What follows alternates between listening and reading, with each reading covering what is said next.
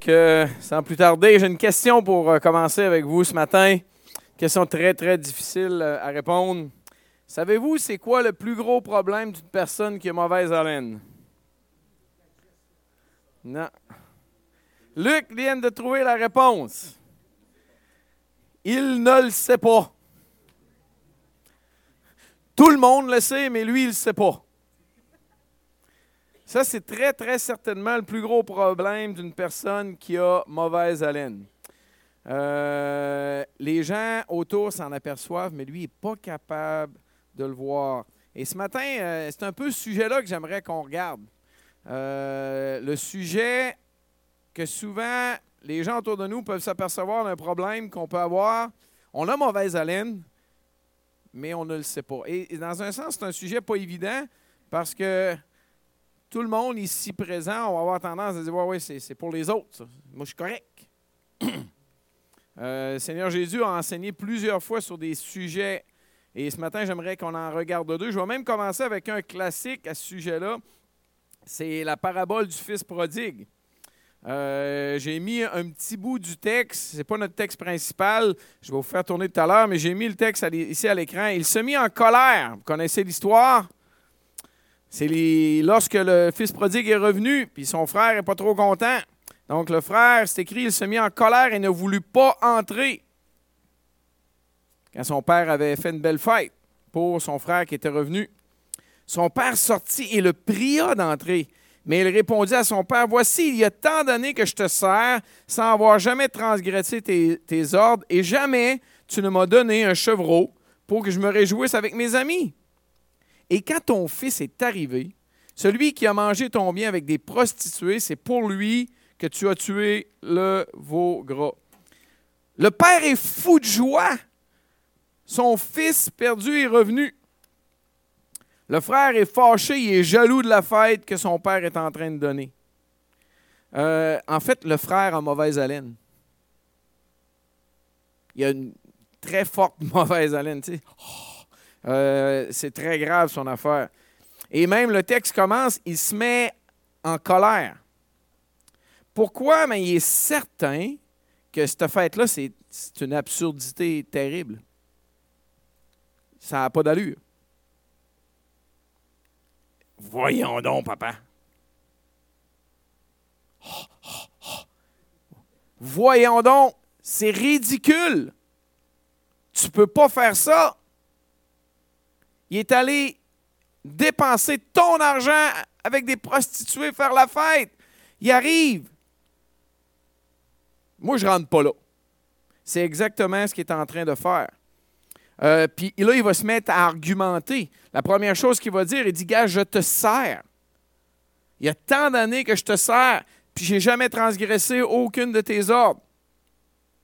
Et le mot pour servir, c'est le mot doulos. En grec, c'est le mot pour esclave. Il était évidemment utilisé dans un sens euh, approprié, là. Euh, pas une mauvaise esclavage, mais c'est juste pour montrer qu'est-ce qu'il est en train de dire. Euh, ensuite de ça, il dit quoi? Jamais tu m'as donné un chevreau pour que je puisse m'amuser avec mes amis, faire la fête avec mes amis. Jamais j'ai reçu ça, moi. Au contraire. Mais là, ton autre fils qui t'a demandé son héritage avant le temps, qui a fait une absurdité terrible, il est allé dépenser ça tout croche. Il revient. Puis qu'est-ce que tu fais? Tu tues le veau gras. Je ne sais pas si vous voyez le contraste, là. Un chevreau, le veau gras. Il dit, garde, tu m'as même pas donné un petit animal pour que je fasse une petite fête avec mes amis. Mais là, quand ton fils qui a tout fait, les choses mal, revient, tu tues le veau gras? Euh, là, il n'est pas capable de comprendre. Le frère, il n'est absolument pas capable de comprendre. Il est fâché. En fait, il a mauvaise haleine. Et la, réalité de ce petit exemple-là qu'on regarde maintenant, c'est que lorsqu'on est certain d'être juste, d'avoir raison, on n'est plus capable d'avoir de la compassion. Lorsqu'on est certain qu'on on- on est correct, la compassion prend le bord. la compassion débarque. On n'est pas capable d'avoir un sentiment de compassion. Le Père, lui, était capable. En fait, j'ai ajouté parce que cet homme a les yeux fixés sur sa propre justice, il ne peut pas voir son frère comme son Père le voit. Dans cette histoire, le Père avait peut-être de meilleures raisons d'avoir mauvaise haleine que son son bon fils, si on veut. Mais il n'était pas fixé sur sa propre justice. Moi, je suis un bon Jack. Je n'ai jamais désobéi à tes ordres, papa. Et souvent, ça, c'est un danger qui nous guette tous qui me guettent en premier, j'ai pensé à emmener 75-80 euh, miroirs pour qu'on puisse se regarder ce matin. Un petit miroir, tout le monde, on peut se regarder parce que c'est tellement facile de penser aux voisins puis de penser à l'autre, ah oui, lui est comme ça, lui est comme ça, etc. Puis quand on fait ça, Dieu ne peut plus nous parler. Parce que moi, je suis correct. Je ne suis pas malade.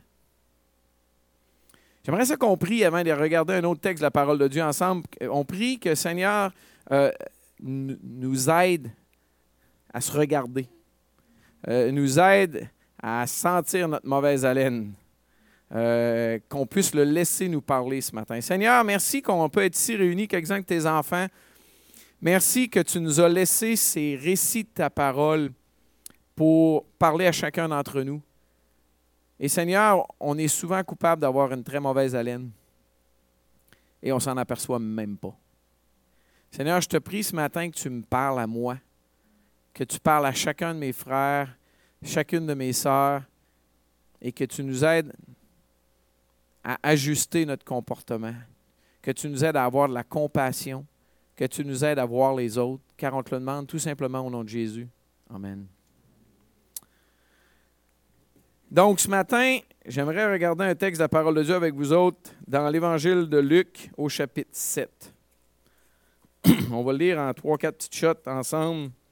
Mais on va aller dans l'Évangile de Luc au chapitre 7 et au verset 36 pour commencer jusqu'au verset 39. Donc, l'Évangile de Luc, chapitre 7, verset 36. Une autre personne qui a mauvaise haleine, puis euh, qui ne sent rien. Luc 7, 36, on y dit Un pharisien pria Jésus de manger avec lui. Jésus entra dans la maison du pharisien et se mit à table. Et voici une femme pécheresse qui se trouvait dans la ville, ayant su qu'il était à table dans la maison du pharisien, apporta un vase d'albâtre plein de parfums et se tint derrière aux pieds de Jésus. Elle pleurait. Et bientôt, elle lui mouilla les pieds de ses larmes puis les essuya avec ses cheveux et les baisa, et les oignit, et les oignit de parfum. Le pharisien qui l'avait invité, voyant cela, dit en lui-même, Si cet homme était prophète, il connaîtrait qui et de quelle espèce est la femme qui le touche. Il connaîtrait que c'est une pécheresse. Voyez, dans cette histoire-là, on a Jésus qui reçoit une super belle invitation. c'est écrit qu'il y a un pharisien qui va l'inviter à manger. Le texte nous dit même qu'il l'a prié de venir parce que, rendu là dans la vie de Jésus, Jésus commence à être euh, bien connu. Jésus est connu comme un rabbin qui enseigne euh, et les gens commencent à le connaître. Euh, Jésus arrive dans une ville, puis on, veut voir Jésus. J'ai essayé de trouver exactement il était dans quelle ville. Pas certain. Parce qu'au euh, début du chapitre 7, il part de Capernaum, il s'en va dans la ville de Nain. C'est une bonne journée de marche. Et après ça, on n'a pas d'autres indications. Il s'est écrit qu'il rentre dans la ville. Euh, c'est tout. Donc, on n'est pas tellement certain, exactement certain où ce qu'il est. Ce qui est de retour à Capernaum, euh, ça serait intéressant parce que ça rendrait encore l'histoire de la veuve de Nain plus intéressante. Il aurait fait une journée de marche puis il serait revenu le lendemain, style euh, pour retourner à Capernaum, euh, juste pour avoir été parlé à cette veuve de Nain-là. On avait déjà regardé ça il y a quelques temps ici ensemble. Mais bon, on n'est pas certain, on est pas mal certain qu'il est en Galilée à quelque part. Et là, on a un pharisien qui invite Jésus à manger. Un pharisien, c'est quoi cette affaire-là? C'est qui? Euh, on n'en a pas tellement qui courent les, rues de la ville de Sherbrooke. Un pharisien, c'était un des leaders religieux de l'époque. On se souviendra qu'en Israël, au temps de Jésus, il n'y a pas de roi. Euh, l'époque de la monarchie là, de Saül, David, Salomon, etc., est dépassée. Il n'y en a pas de roi. Il y a Hérode, il y a Pilate, qui sont des gouverneurs romains, mais il n'y a pas de roi juif. Donc, les Juifs sont dirigés par des scribes, des pharisiens, des sadducéens, etc. Les pharisiens, c'était eux qui dirigeaient le peuple et les synagogues. En contrepartie, les sadducéens, eux autres, dirigeaient le temple et les gens riches. Mais les pharisiens, eux autres, ils avaient plus le contrôle sur les gens du peuple, sur, le, sur les synagogues. Quand on va voir euh, quelqu'un qui peut se faire exclure d'une synagogue, ben, c'est à cause des pharisiens qui faisaient des menaces. Euh, c'est un leader de l'époque. C'est aussi la coutume, lorsque tu reçois quelqu'un chez vous, à l'époque, euh, d'offrir de l'eau pour laver les pieds de ton invité. Parce qu'on se promenait en sandales ouvertes, beaucoup de poussière, l'asphalte n'était pas inventé encore à l'époque. Donc, c'était la coutume d'offrir de l'eau, de laver les pieds des gens, c'était normal. De donner un bec quand ils rentraient, souvent de les oindre d'huile, quelque chose comme ça. Mais le pharisien ne va pas faire cette chose-là. Les gens aussi, on va le voir un petit peu plus loin dans l'histoire, quand on arrivait pour manger à quelque part, les Juifs avaient adopté la culture un peu grecque. Puis on se mettait à table, puis on se mettait à terre, puis les pieds euh, sortis, puis on s'accotait sur la table, puis là, tout le monde pouvait manger ou la nourriture était directement par terre autour d'un repas. Donc, Jésus reçoit une invitation et c'est intéressant. Jésus, il va. Il y a un leader religieux qui l'invite à manger et il va. Euh, il y a une autre personne qui va à ce même repas-là. Il y a une femme pécheresse qui s'invite à l'événement. En fait, le texte est clair que c'est une pécheresse. C'est la première chose qui est dit dans le texte. Hein. Euh, une femme pécheresse. Euh, pas une femme qui faisait telle telle affaire, pas une femme ni son nom, une femme pécheresse. Fort probablement. Quand je lisais un peu les commentaires, les gens sous-entendaient peut-être une femme adultère, une femme prostituée, quelque chose comme ça, mais pas une femme qui avait menti à son ami. Quand il parle d'une femme pécheresse, il parle de quelqu'un de mauvaise vie. Et d'ailleurs, c'est sous-entendu également dans la réponse que le pharisien va faire. Ce qui est intéressant, c'est qu'elle apprend, le texte nous le dit, voici une femme pécheresse qui se trouvait dans la ville, ayant su qu'il était à table dans la maison du pharisien. Là, elle a entendu parler que Jésus était là. Puis elle y va. L'événement également sous-entend que ce n'était pas un petit euh, viens donc super soir chez nous, Jacques, Madeleine. Euh, c'était comme si c'était une affaire assez publique. la femme pécheresse est rentrée dans la maison là, comme probablement bien d'autres personnes qui étaient dans les environs. Euh, et aussi culturellement, c'est intéressant, il faut réfléchir qu'aujourd'hui, nous autres, on arrive, si je vais chez Jacques, m'a cogné ou je vais sonner, euh, si la sonnette marche encore, non, c'est pas vrai, Jacques, tout marche bien chez eux, euh, puis je vais attendre que Jacques vienne m'ouvrir. juste une culture au Québec, la culture autochtone. J'ai été souvent dans des communautés autochtones on rentre. Vrai, Tiffany? Tiffany est autochtone. Tu rentres dans la maison, puis tu vas jaser avec les gens. Euh, les gens, ils arrivent chez nous, ils vont rentrer. Euh, c'est juste culturel. Donc, il faut juste, des fois, penser qu'on n'est pas au Québec en 2018. On est euh, au temps, ben, au pays d'Israël, il y a à peu près 2000 ans. Donc, on a cette femme-là qui apprend que Jésus est là, puis qu'est-ce qu'elle veut faire? Elle veut aller voir, elle veut être dans la présence de Jésus. Euh, elle arrive, elle se met à pleurer. Le texte dit même, après un certain temps, elle va mouiller les pieds de Jésus. C'est écrit bientôt, elle lui mouilla euh, les pieds de ses larmes.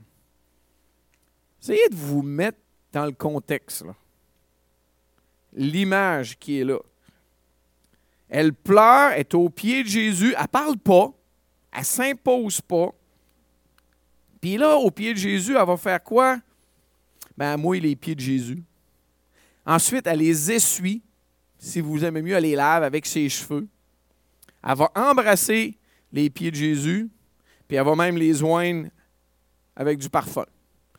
Moi, la chose suivante sur mon PowerPoint, j'ai écrit malaise. Je vous ai dit, essayez de vous imaginer le contexte. Puis, juste la réponse du pharisien. Le pharisien qui l'a invité, voyant cela, disant lui-même Si cet homme est un prophète, il connaîtrait ce quelle espèce de femme que c'est ça. Malaise. Puis là, pour mouiller les pieds de quelqu'un avec tes larmes, il faut que tu brailles un bout. Là. Hein? C'est pas juste je stresse un peu, puis une petite larme qui coule là, là puis on va m'essuyer. là. Euh, je pense que cette femme-là, qui était une pécheresse, c'est clair dans le texte, démontre un repentir sincère. Elle réalise ses fautes et elle pleure, mais elle pleure. Mouille les pieds de Jésus, elle s'aperçoit de ça. Elle les essuie avec ses longs cheveux. Je peux, je m'imaginer une de mes sœurs qui a des grands cheveux, là. Pas trop moins, là. Euh, mais imaginez-vous la, scène. C'est des grands cheveux. Elle est en train d'essuyer les pieds du Seigneur Jésus. Elle embrasse les pieds. Malaise. Elle va prendre du parfum, puis elle va lui en mettre sur les pieds. Et là, personne n'ose parler. Hein? Personne ne veut parler. Euh, on est un petit peu mal à l'aise dans la salle. Euh, plus trop personne dit quoi que ce soit. Puis, cher ami, c'est vrai, si on se met dans le contexte, là, euh, ça aurait été bizarre. Imaginez-vous que quelqu'un rentre ici, très, très mal habillé, euh, une personne de la rue, euh, elle s'en va au pied de Jean-Marc, euh, elle se met à pleurer abondamment. On regarde ailleurs, hein? On va être mal à l'aise. Mais dans l'histoire, puis on, on, le voit dans un instant, Jésus est très content de l'histoire. Très content de cette femme repentante qui a mis un peu tout le monde mal à l'aise. Euh, et c'est une bonne question à se poser comment je réagirais.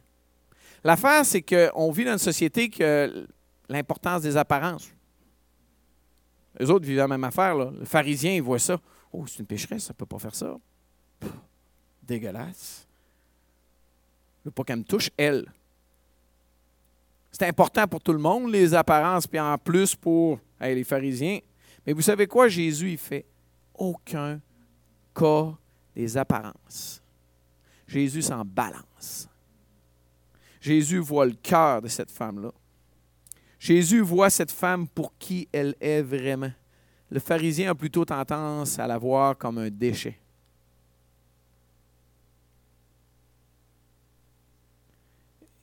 S'il vous plaît, il faut qu'on fasse l'effort d'essayer de se mettre dans le contexte que quelqu'un comme ça rentre dans notre Église comment je vais réagir. Et je vous le garantis que moi, il faut que je me fasse peut-être violence pour pas réagir comme le pharisien. Ça, ça va être notre tendance naturelle.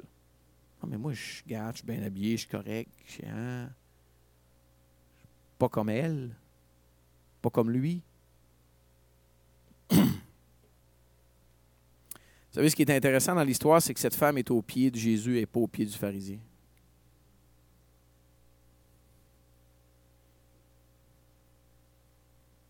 Elle a peur du pharisien. Elle n'a pas peur de Jésus. Elle devrait avoir plus peur de Jésus que du pharisien. C'est le Dieu créateur. C'est celui qui a tout fait. C'est celui qui peut la punir d'un châtiment éternel. Mais elle est à l'aise, elle est au pied de Jésus elle n'est pas du tout au pied du pharisien. En fait, elle est accueillie, elle est acceptée par Jésus. Jésus n'a pas fait. Non, Jésus n'a pas fait ça. Jésus s'est laissé mouiller les pieds. Jésus s'est laissé essuyer les pieds. Jésus s'est laissé embrasser les pieds. Malaise. Jésus s'est laissé oindre de parfum. Savez, elle est accueillie par Jésus. Et peut-être que c'est la première fois qu'elle est vraiment aimée, cette femme. Est-ce que j'ai quelque chose à apprendre de juste cet élément-là? Là?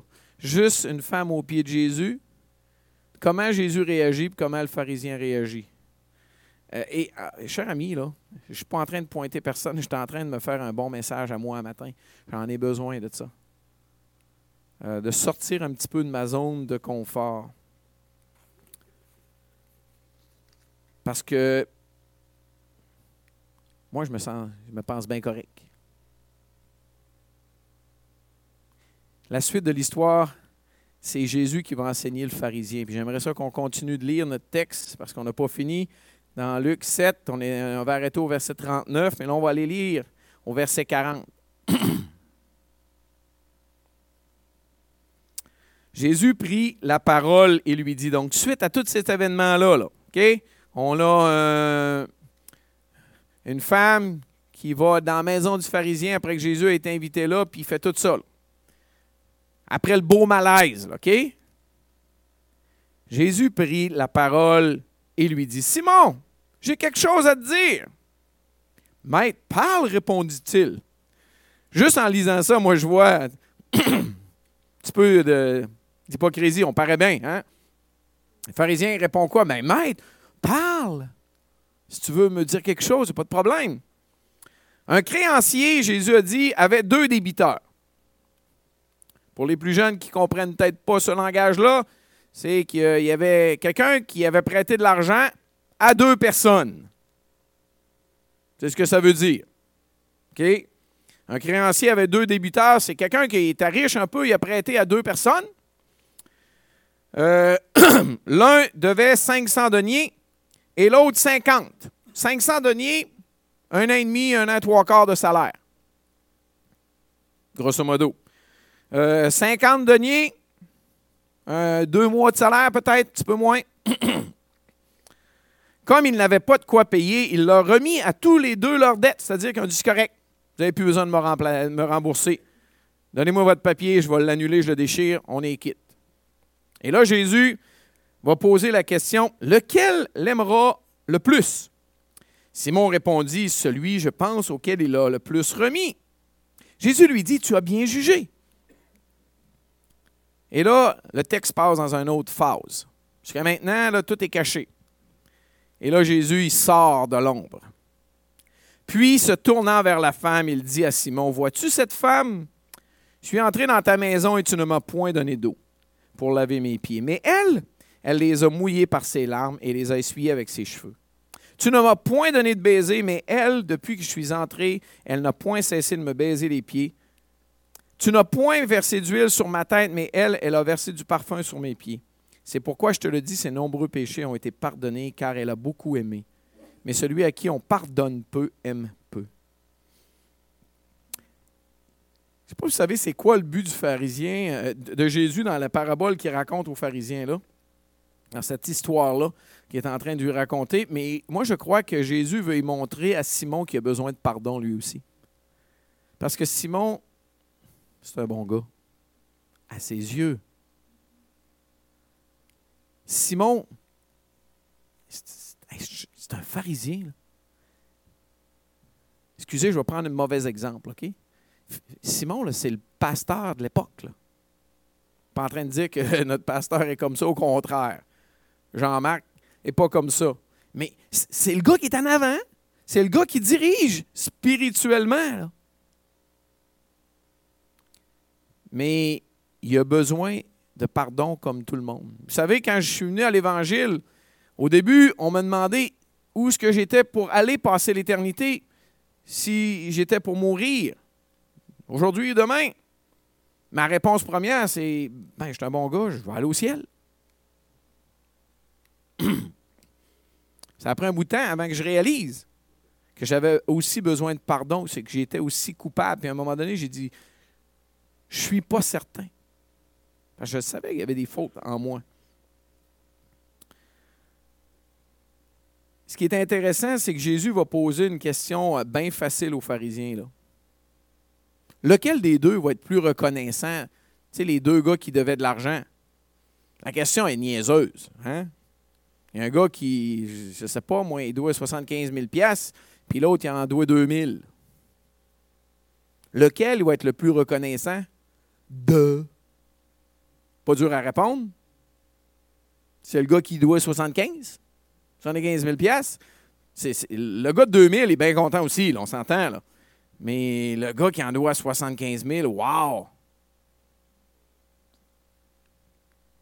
Vous savez, euh, Jésus aime ça poser des questions. Euh, Jésus, il fait ça. Il veut faire raisonner le pharisien. Il veut nous faire raisonner. Vous savez, le pharisien n'a pas bien accueilli Jésus chez lui. C'est peut-être pas écrit clairement, mais dans ce que Jésus a dit, c'est ça, mais tu ne m'as pas donné d'eau. Tu ne m'as pas lavé les pieds. Tu ne m'as même pas embrassé quand je suis arrivé. Et c'était dans la culture de l'époque. Et je pense que la raison, c'est que lui, il se voyait peut-être une coche au-dessus de Jésus. Moi, je suis plus important,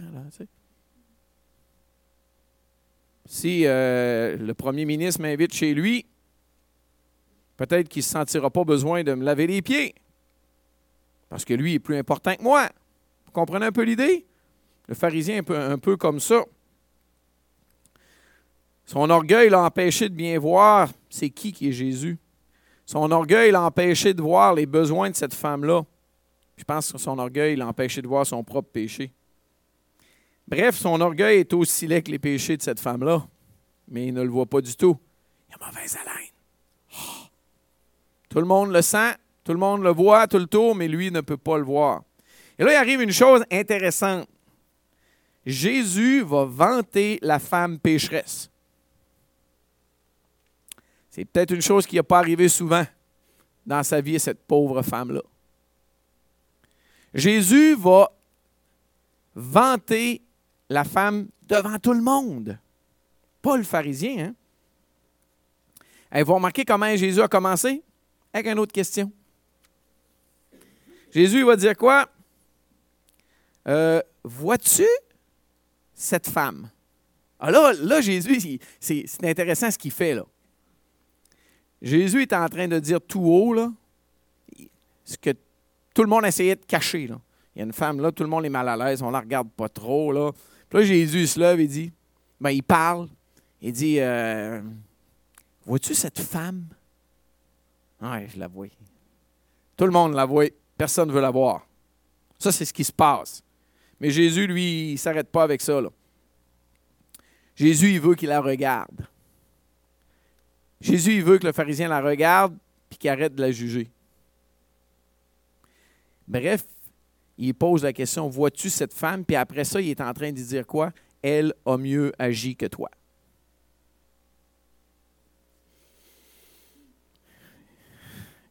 Tantôt, on avait un malaise, mais là, on en a un autre.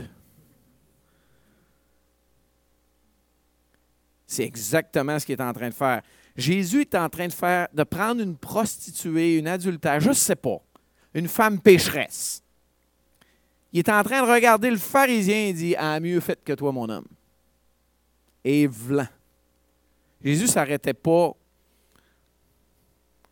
à bien paraître. Ce n'était pas important pour lui. Et là, il va lui dire Je suis entré dans ta maison et il y a trois fois qu'on a le même affaire qui arrive. Au verset 44, c'est écrit quoi? Tu ne m'as point donné d'eau pour laver mes pieds, mais elle. Quoi? Ben, elle les a mouillés avec ses larmes. Puis elle les a essuyés avec ses cheveux. Au verset 45, c'est écrit quoi? Tu ne m'as point donné de baiser, mais elle. Pouvez le souligner dans vos Bibles. Tu ne m'as point, mais. Tu ne m'as point, et, et, mais. Tu ne m'as point, mais on l'a trois fois. Au verset 45, comme je viens de dire, tu ne m'as point donné de baiser, mais elle, depuis que je suis entré, elle n'a point cessé de baiser mes pieds. Je te dis, il y avait un malaise, là. C'est pas un petit bec, là, une fois, là, elle n'a pas cessé de le faire. Et au verset 46, c'est quoi qui est écrit? Tu ne m'as point versé d'huile sur ma tête, qui aurait été un symbole euh, d'accueil, de respect. Elle ne l'a pas fait. Mais elle, elle a versé du parfum sur mes pieds. Exactement ce que j'ai dit. Elle a mieux agi que toi. Le pharisien, j'ai écrit dans mes notes, quelle claque au visage pour Simon. Quelle claque au visage.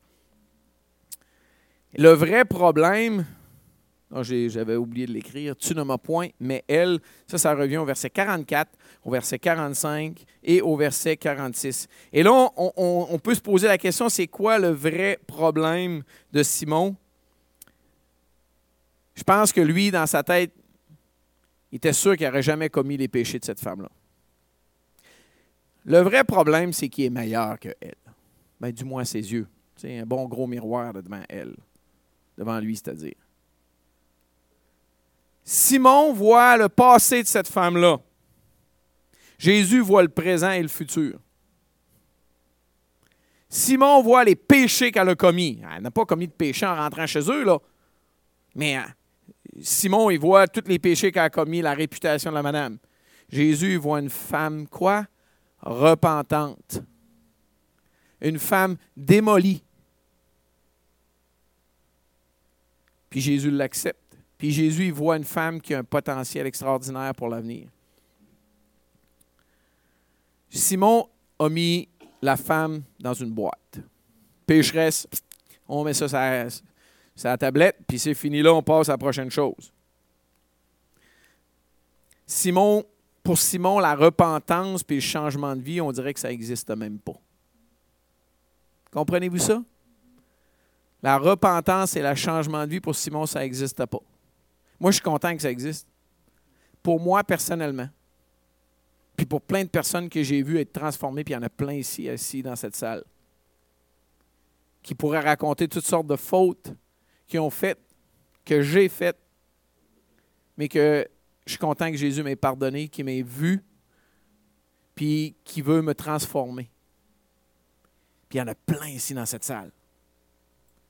Puis là, je dis plein parce que j'en connais certaines personnes qui ont été transformées par l'Évangile. Puis je connais. Il y a un paquet de monde que je ne connais pas, donc euh, si tout le monde donnait son témoignage ce matin, ce serait extraordinaire. Mais on ne serait pas sorti d'ici avant 8 heures à soir. Ça, c'est certain. Le problème de Simon, aussi étrange que ça peut paraître, le fait qu'il se voyait si bon, son, son orgueil l'empêche d'aimer la femme. Il l'aime pas, la madame. Là. Cachons-nous-le pas. Il n'est pas en train d'aimer cette femme-là. Il est en train d'avoir du dédain. Ce n'est pas la même affaire, ce n'est pas synonyme. Jésus va prendre le péché de cette femme-là sur lui, en fait. Jésus a repris Simon, le pharisien, le super de bon Jack devant tout le monde. Jésus a pris le côté de la femme devant tout le monde. Jésus a payé le prix pour elle. Sur la croix, je suis d'accord, mais je pense qu'il l'a payé sur la terre aussi. Il n'a pas dû se faire aimer en faisant une affaire de même. Et je pense que ça va être la même chose qui va nous arriver aussi si on fait ce que Jésus a fait. Il y a des gens qui risquent de ne pas nous aimer. Et la conclusion de cette histoire, cette belle histoire biblique, c'est que Jésus va pardonner à la femme pécheresse. On va terminer, il nous reste trois versets à lire dans notre histoire.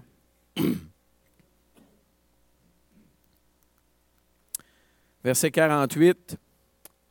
Jésus dit à la femme, tes péchés sont pardonnés. Wow! Ceux qui étaient à table avec lui se mirent à dire en eux, qui est celui qui pardonne même les péchés? Ça murmure.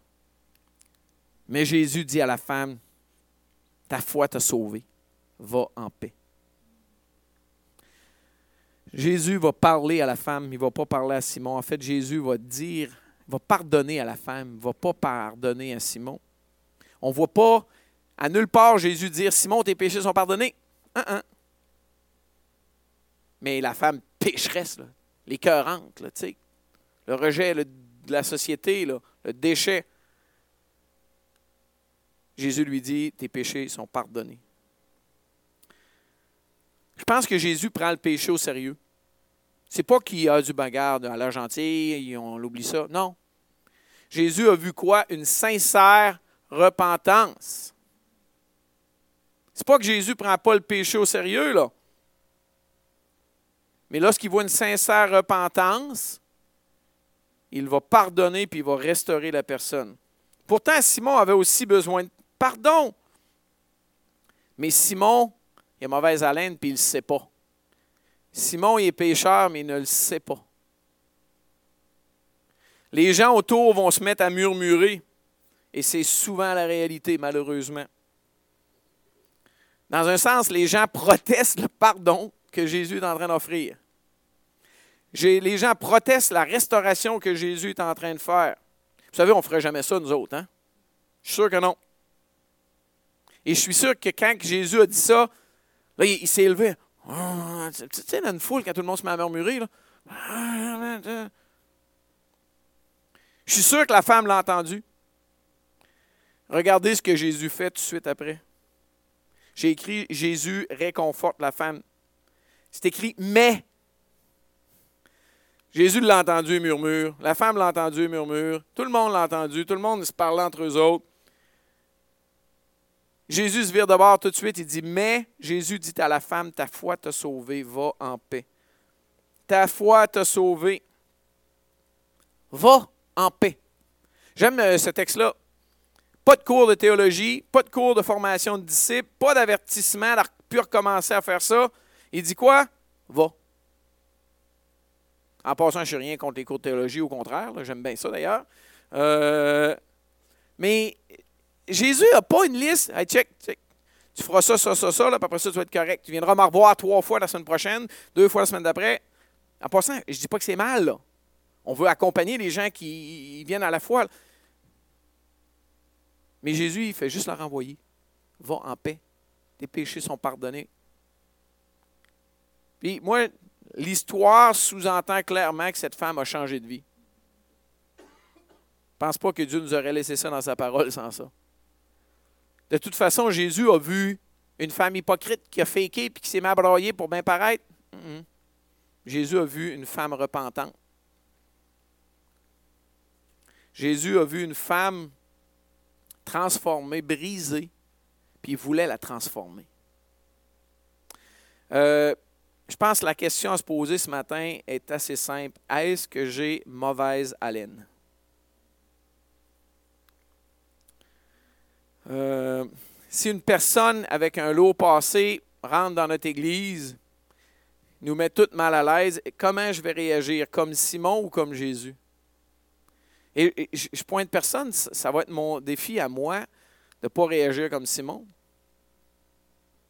Après tout, gars, moi, je suis une bonne personne, je suis bien habillé, hein, ça me dérange. Ça va être un défi, frères et sœurs. Mais on veut-tu agir comme le maître ou on veut agir comme cette bonne personne qui était Simon le pharisien? Puis condamnons-le pas trop vite parce qu'on y ressemble bien trop souvent. Notre mission à l'Église du Mont-Bellevue, c'est écrit, c'est de faire des disciples de Jésus qui font d'autres disciples. Amen. Mais pour faire des disciples, ça va seulement être possible si on agit comme le maître des disciples. Et le maître des disciples a agi comment dans cette situation-là? Pas selon les apparences pas selon les coutumes, euh, les, les, les bonnes parences. Non, il a agi avec compassion. Il a aimé la personne. Et comme je vous dis, cher ami, je ne suis pas en train de critiquer personne. Je n'ai pas une liste de noms dans ma tête. Ça me fait du bien d'entendre ça. Ça me fait du bien de lire qu'est-ce que Jésus a fait Souvent, vous savez, on va se dire une situation, mon épouse puis moi, on aime ça se dire ça des fois. On parle, puis là, on dit, ouais, c'est celle-là, il, est comme ça, lui. Hein? Elle est comme ça. Hein, elle. Puis là, des fois, on se regarde et dit, ouais. Puis nous autres, on est comment? Moi, là, je suis comment, tu sais? Euh, tu sais, Jacques, lui, est comme ça. Euh, Madeleine est comme ça. Hein? Pierrette est comme ça. Hein? Puis les autres, ils disent Martin, lui, est comme ça. Hein? Yannick est comme ça. Hein? Oublions-le pas. C'est tellement facile, ça. Puis quand on fait ça, là, on se pète les bretelles. Moi, je suis bon. On agit exactement comme monsieur le pharisien Simon. Identique. Parce qu'on est en train de, hein, faire ça avec nous autres. J'aimerais vous inviter à juste prendre une minute euh, de silence ou deux euh, avant qu'on puisse enchaîner avec la louange. Euh, simplement faire une rétrospective personnelle. Y a-t-il des gens que je devrais accueillir un peu plus comme Jésus dans mon entourage? Peut-être que vous en avez une personne, vous avez plutôt agi dernièrement comme Simon, le pharisien. Mais il faudrait qu'on change la cassette, puis qu'on agisse plus comme Jésus. Peut-être qu'on a besoin de réaliser qu'on a mauvaise haleine. Euh, donc, je vous invite à, je ne vais pas prier, je vous invite à prier dans votre cœur. Et c'est ce que je vais faire personnellement pour moi aussi. Parce que je pense que c'est ce qu'on a besoin de faire, une petite rétrospective personnelle. Puis ensuite de ça, on pourra avancer dans notre temps de louange.